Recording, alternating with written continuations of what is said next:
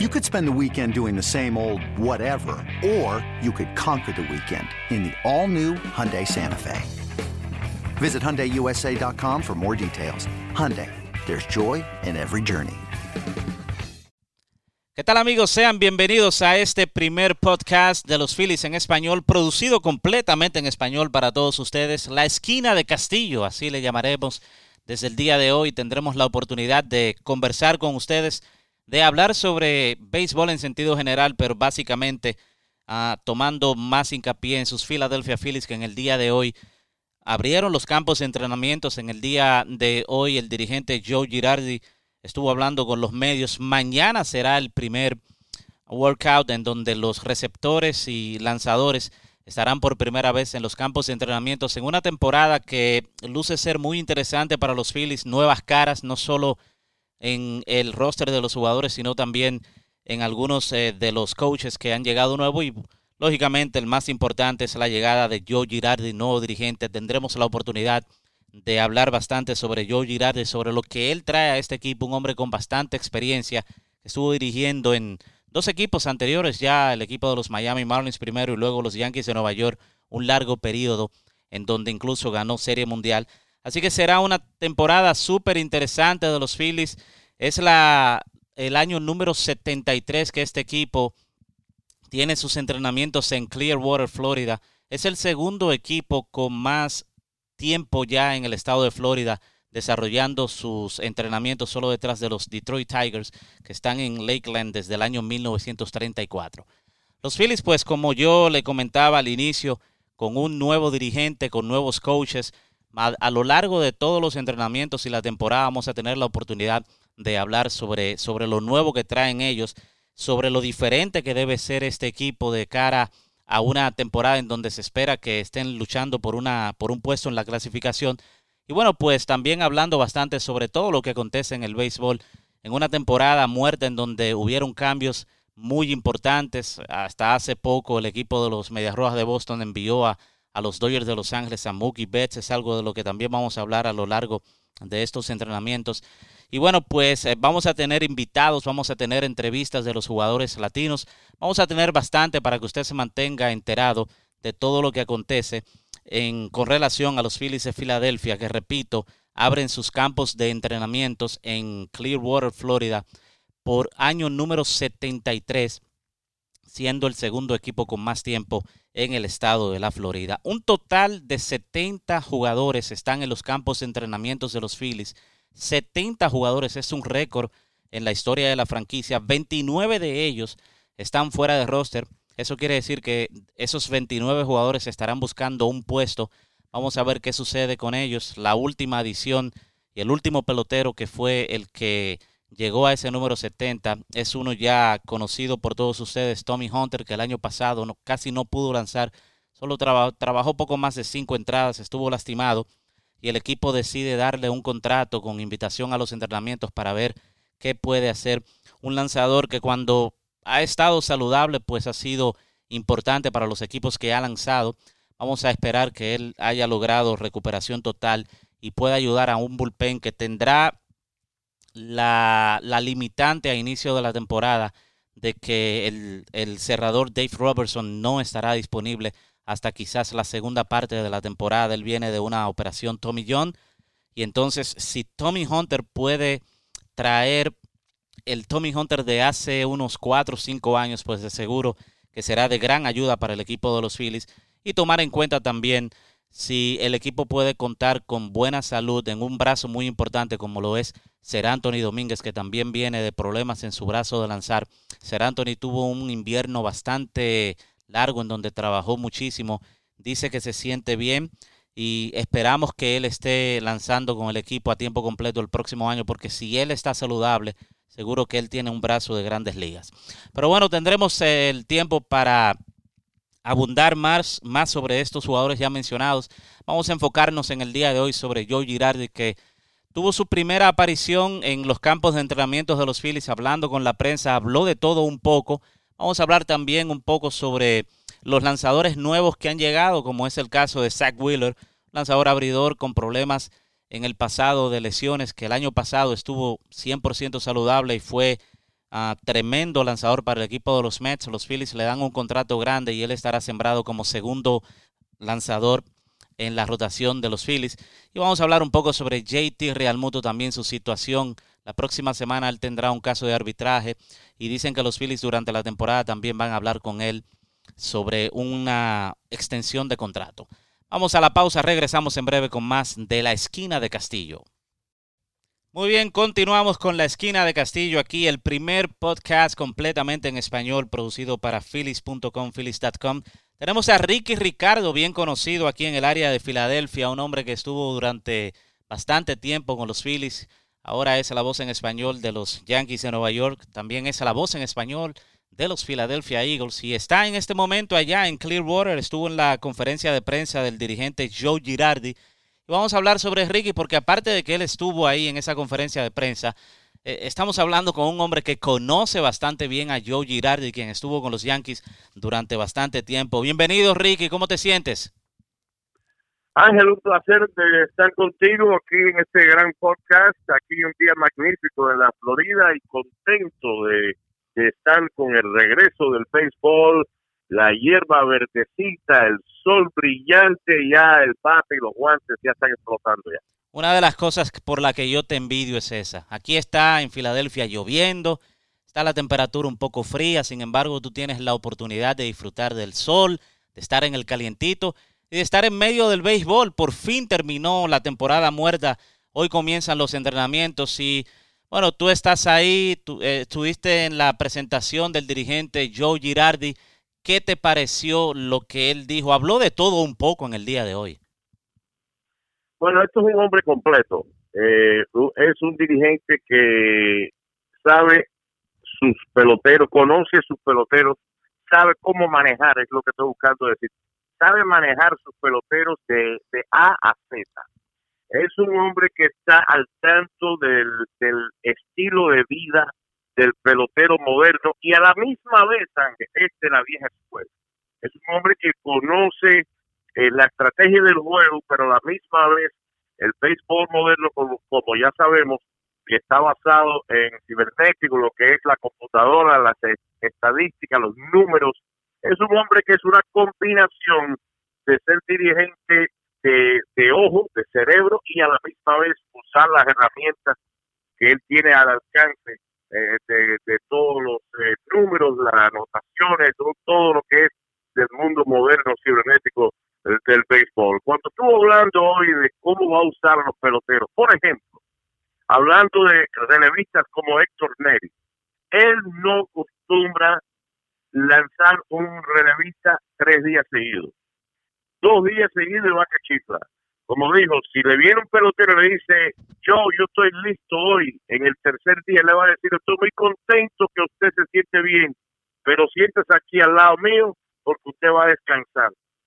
Es un hombre que dice que los juegos más importantes del béisbol no se juegan en abril, ni en marzo, ni en mayo, pero se juegan en el mes de octubre. Pues ah, obviamente para llegar al mes de octubre, Ángel, hay que ganar, hay que calificar para la postemporada y eso es exactamente lo que tiene en mente este, este hombre, Joe Girardi, y tiene su estilo y su forma de hacer cuando fue manager del año con los de Florida Marlins, en aquellos días todavía se conocían como Florida Marlins, y con 10 años y un campeonato de serie mundial como dirigente de los Yankees de Nueva York. Muy impresionante la rueda de prensa y la presentación de este hombre Joe Girardi en el día de hoy. A mí me encanta su personalidad, Ricky. Yo creo que es el tipo de personalidad que gusta en este mercado de Filadelfia.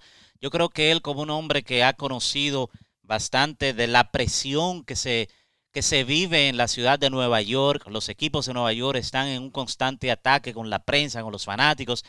Eso le debe ayudar a él para venir aquí a Filadelfia ya conociendo ese tipo de prensa, ese tipo de fanático agresivo que es el fanático y la prensa de Nueva York?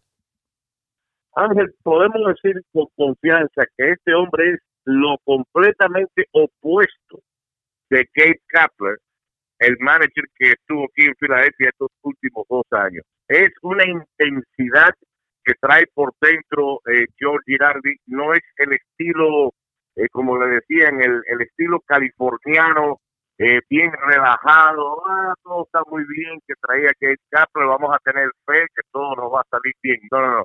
Con Joe Girardi es una intensidad y es atención al detalle, al mínimo detalle del juego de béisbol, los fundamentales, todo desde el primer día. Esto es un hombre que eh, obviamente tiene historia ganando campeonatos, ganando series de, de, campeonatos, series mundiales, ganando divisiones, y es lo que él espera de cada uno de sus peloteros, no al estilo que yo lo vi personalmente en los últimos dos años, que bueno, vamos a, a dar todo lo más posible y pase lo que pase, vamos a estar satisfechos. Este hombre no va a estar satisfecho hasta el momento que el trofeo del campeonato de la Serie Mundial vuelva a la ciudad de Filadelfia. Entre todo lo que hemos hablado sobre Joe Girardi, tú por mucho tiempo estuviste bien cerca de él allá en Nueva York. ¿Qué es lo que más te llama la atención de este señor que tú puedas decir fue la selección correcta para los Phillies ahora tener tenerlo de manager? Va a volver el respeto al béisbol a la ciudad de Filadelfia. En mi opinión, Ángel, y más, más usted que está aquí todos los días, yo creo que desde los peloteros hasta la gerencia, hasta la fanaticada, en cada punto de, la, de lo que es el mundo de los Philadelphia Phillies, se perdió el respeto y el honor al juego en estos últimos dos años. Si un pelotero no corría fuerte a primera base, si no daba el esfuerzo completo, el que lo tapaba. Con Joe Girardi va a ser diferente. Él trae de nuevo lo que es el respeto y el honor del juego en sí. Cada día, que cada hombre tiene que hablar por su lado, tiene que poner su granito de arena para como, como equipo poder llegar a donde quieren ir todos, que es obviamente un campeonato. Eh, la atmósfera y la actitud de Filadelfia, de ese hombre trabajador, de lo que es Filadelfia, un pueblo de, de, personas que se ganan la vida de, de 9 a 5 todos los días, trabajando overtime, dando más de lo normal. Esa es la actitud de George Girardi con sus peloteros. Igual que ese hombre que trabaja en una factoría y hace el doble turno para poner comida en su mesa en Filadelfia, George Girardi insiste que sus peloteros, todo el mundo, desde desde los locutores hasta la gerencia, hasta los eh, eh, trainers, eh, todos que estén involucrados en la organización, todos tienen que dar ese mismo tipo de esfuerzo que es un reflejo de la ciudad de Filadelfia. Me encantó esa última parte, Ricky. Yo creo, yo estoy completamente de acuerdo contigo. Yo creo que él tiene ese tipo de personalidad en la que tú puedes ver claramente que él da el 100% de él pero hace que los que están a su alrededor también den el 100%. El 100%. Y eso es algo muy exactamente, Exactamente, es algo que le sale de él, de su personalidad y le sale natural, se le, se le ve natural y es algo de verdad, no es eh, como dicen eh, eh, una pantalla que daba Kate Kapler, no, este hombre tiene su corazón y se le ve de lejos. Ahora este equipo, cambiando un poquito de tema, necesitaba llenar algunos huecos. Quizás no lo llenaron todos, pero lograron conseguir algún material que de seguro debe hacer mucho mejor el conjunto de este año con relación a la temporada pasada. Y yo quiero comenzar con un lanzador, lanzador abridor que en el pasado había tenido problemas eh, de lesiones, pero que el año, el año pasado con el equipo de los Mets logró tener salud tuvo una tremenda temporada. Los Phillies se arriesgan y le dan un contrato grande. Se llama Zach Wheeler, lanzador derecho de poder, un hombre que, repito, cuando él ha estado saludable, ha demostrado que pertenece a este nivel del béisbol. ¿Qué te parece la firma? ¿Puedes tú pensar que realmente este es un hombre que puede ser el que le dé la seguridad a los Phillies de quizás construir rachas de dos o tres juegos ganados, algo que estuvo muy escaso el año pasado, luego de Aaron Nola, que tampoco tuvo una temporada parecida a la del 2018, pero luego de Nola no tuvimos ese lanzador abridor que pudiera ayudar a construir una racha ganadora. Bueno, salud es la clave para un Zach Wheeler, ya lo sabemos. Si él se mantiene saludable, él tiene el poder y es el tipo de lanzador que los Phillies no tienen y no han tenido posiblemente años desde Roy Halladay. Y te estoy hablando de un hombre que le mete miedo a la alineación opuesta. Es un hombre que te trae una recta con movimientos de 98, 99, 100 millas por hora. Es un hombre que cuando hace falta un ponche en una situación clave puede ponchar al quien sea que esté del equipo opuesto. Es un hombre que trae respeto a la alineación opuesta. Es un elemento de pitcher que los Phillies no han tenido porque, vamos a decir, un Pete Velázquez que también tira duro y, y poncha, pero no es consistente.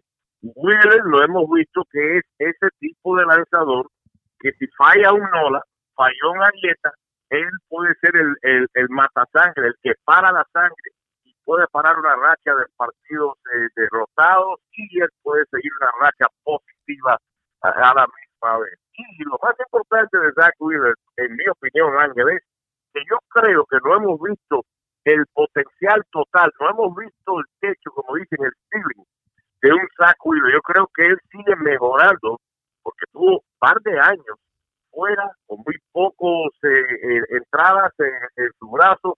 Yo creo que este muchacho todavía no ha llegado a su potencial total y cuando llegue, si Dios quiere, se mantiene saludable, lo va a llegar en el uniforme de los Philadelphia Phillies. Yo estoy completamente de acuerdo con la firma y con el precio del picheo, con el precio del picheo en el mercado de la agencia libre, en un par de años lo que le están pagando a Zach Wheeler pudiera ser una ganga, algo barato, un parking, como dicen, en el contrato de Wheeler. Solo esperar que tenga salud, Ricky. Y hablando de salud, yo digo que hay un hombre que es muy importante en esta rotación y eh, básicamente depende de su salud. Un veterano como Jake Arrieta ya no es el mismo tirador duro de, años atrás. Es un hombre que ha tenido que reinventarse, pero que el año pasado no pudo contar con esa buena salud. Yo sé que mañana es cuando será el primer entrenamiento de lanzadores y receptores, pero se habla de que él está recuperado, de que veremos una versión mejorada de un hombre más veterano que conoce mejor su cuerpo, que sabe que ya no puede dominar con las herramientas que dominaba 5, 6, 7 años atrás. Jake Arrieta, ¿qué podemos esperar? ¿Qué tú sabes de él? Bueno, por todo lo que nos han dicho y por lo que se habló hoy, Arieta eh, físicamente está completamente saludable después de, terminar su campaña temprano el año pasado, tomó una, una, una cirugía no muy seria, una cirugía pequeña, pero una limpieza, vamos a mirarlo de esa forma, y ha regresado para su último año de contrato, que para mí es la clave de esta conversación, es el último año de un contrato de 75 millones. Arieta, que es un hombre en Chicago con los cachorros súper dominantes. Eh, eh, para mí, en aquellos días, Arieta era de los tres o cuatro mejores lanzadores en todo el béisbol. No hemos visto ese mismo Arieta desde que se puso el uniforme de los Philadelphia Phillies. Veremos a ver ahora con el cambio de pitching coach, con el coach de pichero, Brian Price, hombre que yo creo que sabe entrarle a la cabeza, entrarle a la mente al lanzador veterano como Arieta. Arieta tiene que respetar lo que le dice un Brian Price, mucho más comparado posiblemente a los coaches de picheo que han tenido los Phillies en los últimos eh, dos años, los dos años donde Arieta ha puesto el uniforme de Filadelfia. Yo creo que la combinación de estar saludable, de no ser ni el primero en la rotación ni el segundo, no tener la presión de tener que hacer el, el, el parasangre, que sea el tercero en sí de los cinco lanzadores, un número tres, tener un pitching coach nuevo que tiene credibilidad en Brian Price y a la misma vez su último año de contrato, que ya sabemos que un ser humano quiere ganarse otro contrato para el año que viene y más para adelante y en un futuro, yo creo que vamos a ver, si Dios quiere, el mejor Arieta o la mejor, la mejor versión de Jake Arieta que se ha visto desde que llegó a Filadelfia. Y para terminar con la rotación de picheo, yo creo que eh, tenemos que hablar sobre el quinto puesto, Ricky. Mucha gente le resta importancia a un quinto puesto de rotación. Yo no soy de, los que piensa así. Yo creo que tu quinto abridor puede ser la diferencia. Los Phillies del 2008, su quinto abridor fue Joe Blanton, cuando él llegó aquí mediante un cambio desde Oakland. Y él fue una gran diferencia. Yo creo que muchas veces se menosprecia el trabajo del, del quinto abridor. Y el año pasado, en las últimas temporadas, hemos visto como los Phillies han tenido problemas en esa parte. Este año van con dos lanzadores que hemos esperado mucho porque desarrollen todo el potencial que tienen, Vince Velázquez y Nick Pivera. ¿Cuál es tu favorito para quedarse con ese quinto puesto?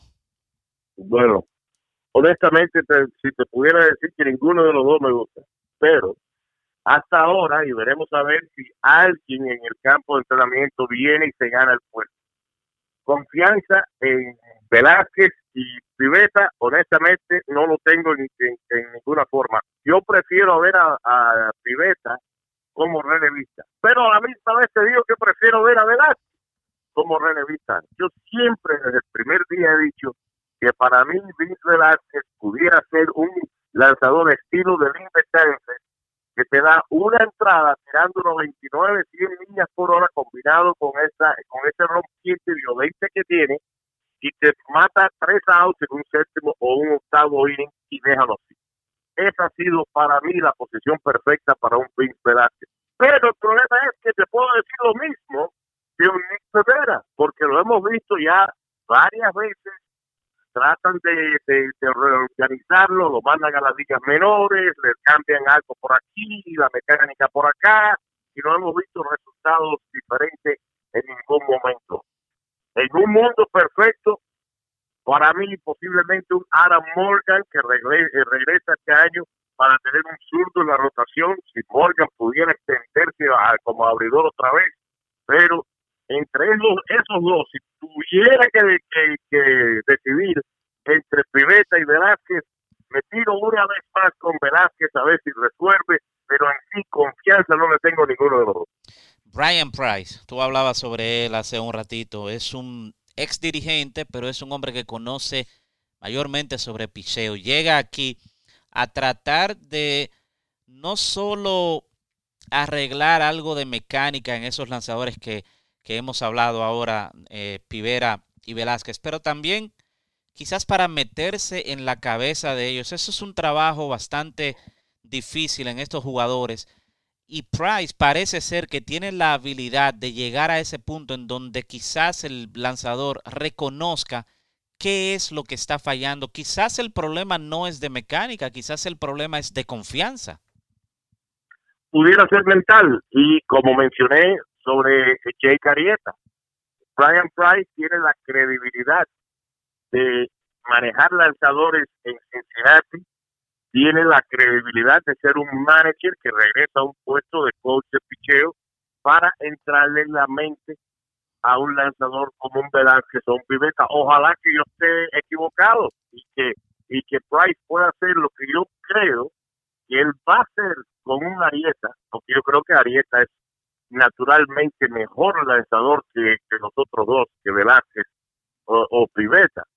Pero si Brian Price puede ser el 50% del trabajo que yo creo que le va a hacer a, Arieta, pudiera lograrlo con uno de estos dos muchachos, entonces como quinto abridor y sexto, porque como sabemos Ángel, en una temporada de béisbol con lesiones, juegos, de todo tipo de problemas que, que, vienen llegando durante una temporada, te va a hacer falta 6, 7 a 8, hasta 9 algunas veces abridores durante una temporada larga. Price es un hombre que trae esa credibilidad al staff de picheo y estás correcto. Si no es algo físicamente o algo de mecánica, entonces posiblemente si se le alumbra el bombillo a un Vince Velázquez, a un Nick Rivera, si es mental, si es cuestión de confianza, veremos a ver si Price logra ese gran cambio. Eh, yo me refiero a lo, a lo mental porque cuando ves a, Velázquez tirando a 95, 96, 97 millas, cuando ves a Pivera también te das cuenta de que el, poder en los brazos están, eh, está ahí. El problema es quizás algo de mecánica, pero también de confianza, porque muchas veces cuando, cuando tienes la oportunidad, y por eso yo siempre digo, los partidos hay que sentarse a verlos. Cuando tú te sientas a ver un juego de ellos dos, tú ves cómo ellos se niegan en muchas ocasiones durante un partido a tirar lo que su receptor está pidiendo. Eso no lo ves en un Nola, no lo ves en un Zach Wheeler que lo tenemos ahora. Entonces, cuando lo ves en ellos, te das cuenta que quizás ellos en algunas situaciones de los partidos no tienen la confianza de ir con el lanzamiento que su receptor entiende es el mejor. Y, estamos hablando de un receptor que, si no es el mejor en las grandes ligas, está entre los dos o tres mejores en todo el béisbol en manejar un partido y manejar un lanzador en JT Real Muto. Más razón, entonces, eh, eh, en lo que usted está explicando sobre la confianza de estos dos muchachos. El fallo de los Phillies, el punto flojo para mí de los Phillies, es ahí mismo. Es, vamos a ver lo que pueden hacer con Zach Eflin, que en sí en este momento es eh, se considera el cuarto lanzador de la rotación, pero llegando a esos cuarto, quinto, sexto, séptimo abridores, Queremos saber si más adelante el joven Spencer Howard eh, puede contribuir a algo.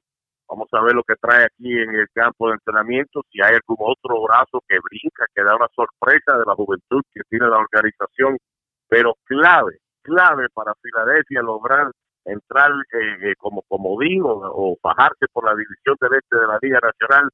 Brian Price tiene que meterse dentro de la cabeza de Arieta y estos dos muchachos Velázquez y Fidel.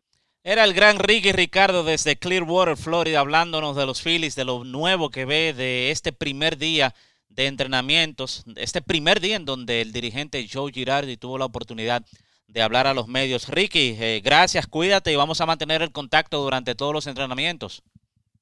Absolutamente, Ángel, estamos aquí para servirle a todos ustedes. Eh, mañana, el miércoles, es el primer workout oficial.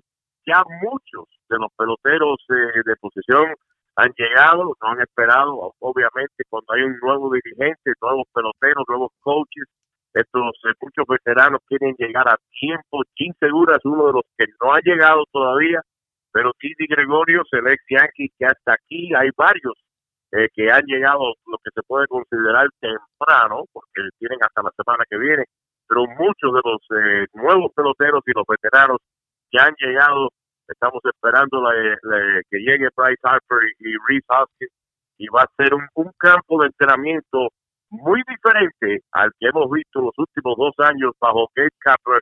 Esto va a ser mucho más serio. Y este año, Ángel, sin la nube oscura, que firman o no firman a Bryce Harper, firman o no firman a Manny Machado, esta nube oscura estuvo por encima de este campo de entrenamiento el año pasado hasta mitad del mes de marzo, hasta que al fin se anunció la firma de Bryce Harper. Este año todo eso se borró y se van a concentrar en béisbol desde el primer día. Gracias Ricky, gracias a ustedes por su audiencia. Hasta la próxima en una entrega más de La Esquina de Castillo.